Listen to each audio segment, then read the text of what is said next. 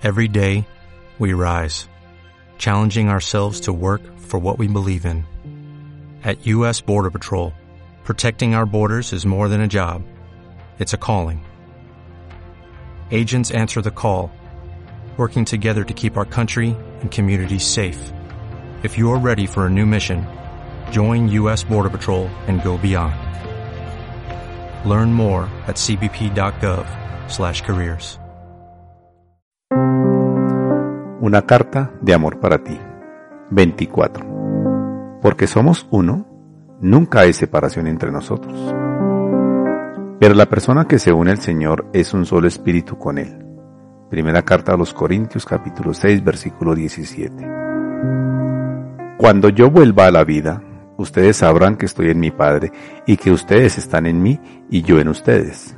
Palabras de Jesús en Juan 14:20.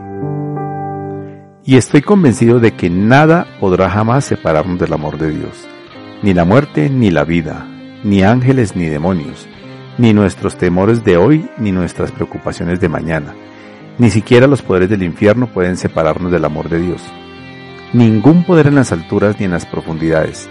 De hecho, nada en toda la creación podrá jamás separarnos del amor de Dios que está revelado en Cristo Jesús nuestro Señor.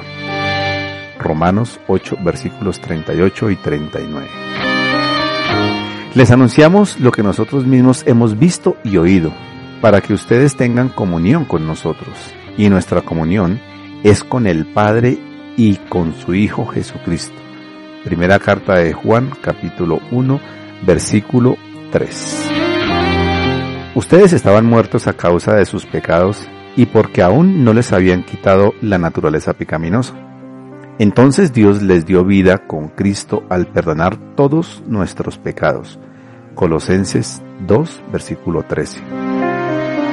Pues Dios hizo que Cristo, quien nunca pecó, fuera la ofrenda por nuestro pecado, para que nosotros pudiéramos estar en una relación correcta con Dios por medio de Cristo. Segunda carta a los Corintios capítulo 5 versículo 21. En la cruz he solucionado por completo el asunto del pecado. Sin embargo, muchos de ustedes reflexionarán pensando que sus pecados cambian su relación conmigo, que sus pecados los separan de mí, que los sacan del compañerismo conmigo, que mientras no confieses permaneces fuera del compañerismo conmigo. No, nada de eso es cierto. Esas creencias te esclavizan porque te mantienen consciente del pecado te mantienen enfocado en el pecado y no enfocado en mí. Yo he venido para liberarte del pecado y de esas falsas creencias. Estas creencias son falsas porque tú y yo somos uno permanentemente, eternamente uno. Te he convertido en un espíritu conmigo. Eso es lo más cerca que podemos estar y en todos los siglos venideros no estarás más cerca de mí que siendo un solo espíritu conmigo. A medida que pase el tiempo, vas a experimentar más plenamente la realidad de esta cercanía, de esa unidad. Pero no es que te acerques más a mí, sino que lo experimentas más. Nunca puede existir separación alguna entre nosotros. Nunca puede haber distancia entre nosotros puesto que estás en mí, estás ahora y siempre estarás tan cerca del Padre como yo lo estoy. Así de cerca te he traído. Nada de lo que hagas puede producir separación en nosotros. Lo repetiré. Nada de lo que hagas puede producir separación entre nosotros. Eso incluye sacarte de mi compañerismo. El compañerismo simplemente significa compartir, participar juntos. Tú compartes mi vida, tú eres partícipe de mi naturaleza. ¿Cometer un pecado quita mi vida de ti? ¿Dejo de estar en ti si pecas? No. La verdad es esta. Cometer un pecado no te mueve ni una pulgada de mí. No puede.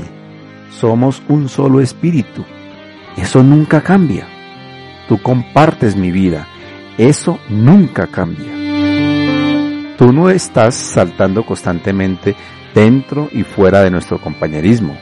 Y yo no salgo y entro de ti cada vez que cometes un error. y luego te arrepientes.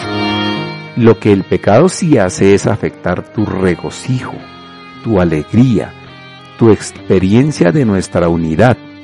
No te permite disfrutar, pero no te aleja de mí. Esa es una enorme diferencia. Tu compañerismo, tu compartir, tu participación están todavía conmigo y con el Padre y con el Espíritu Santo. Puedes estar en completo descanso en tu unidad conmigo. Nada nos separará jamás. Nada. Si pecas, no te sacan el compañerismo conmigo. Entonces el hecho de confesar tu pecado no te puede devolver a la comunión conmigo. Tampoco confesar tu pecado activa tu perdón. Tu perdón ya estaba activo. Tu perdón ya estaba terminado. Una vez y para siempre en la cruz. No tienes que hacer nada para ser perdonado. Creer, tener fe si tuvieras que hacer algo significaría que necesitas agregar tus esfuerzos a mi obra en la cruz, pero no lo haces. Ya estás completamente perdonado. Entonces, ¿deberías estar de acuerdo con mi espíritu si él señala que has cometido un error, que has pecado? Sí, absolutamente claro que sí. Pero no es para ser perdonado o para restaurar el compañerismo perdido es para que tu corazón esté en la misma página, en la misma sintonía que yo estoy. Así estarás diciendo exactamente lo mismo que yo digo sobre tu vida y confiando una vez más en mi suficiencia para vivir a través de ti. Te he colocado tan cerca de mí como puedes estar. Nada puede cambiar eso y nada puede cambiar el hecho de que yo soy la vida dentro de ti. ¿Quieres saber cuál es la confesión que realmente me agrada? Confiesa que eres la justicia de Dios. Confiesa que yo soy el que vive en ti y a través de ti. Esa es la confesión consistente que dará fruto en tu vida. Espera mi carta número 25.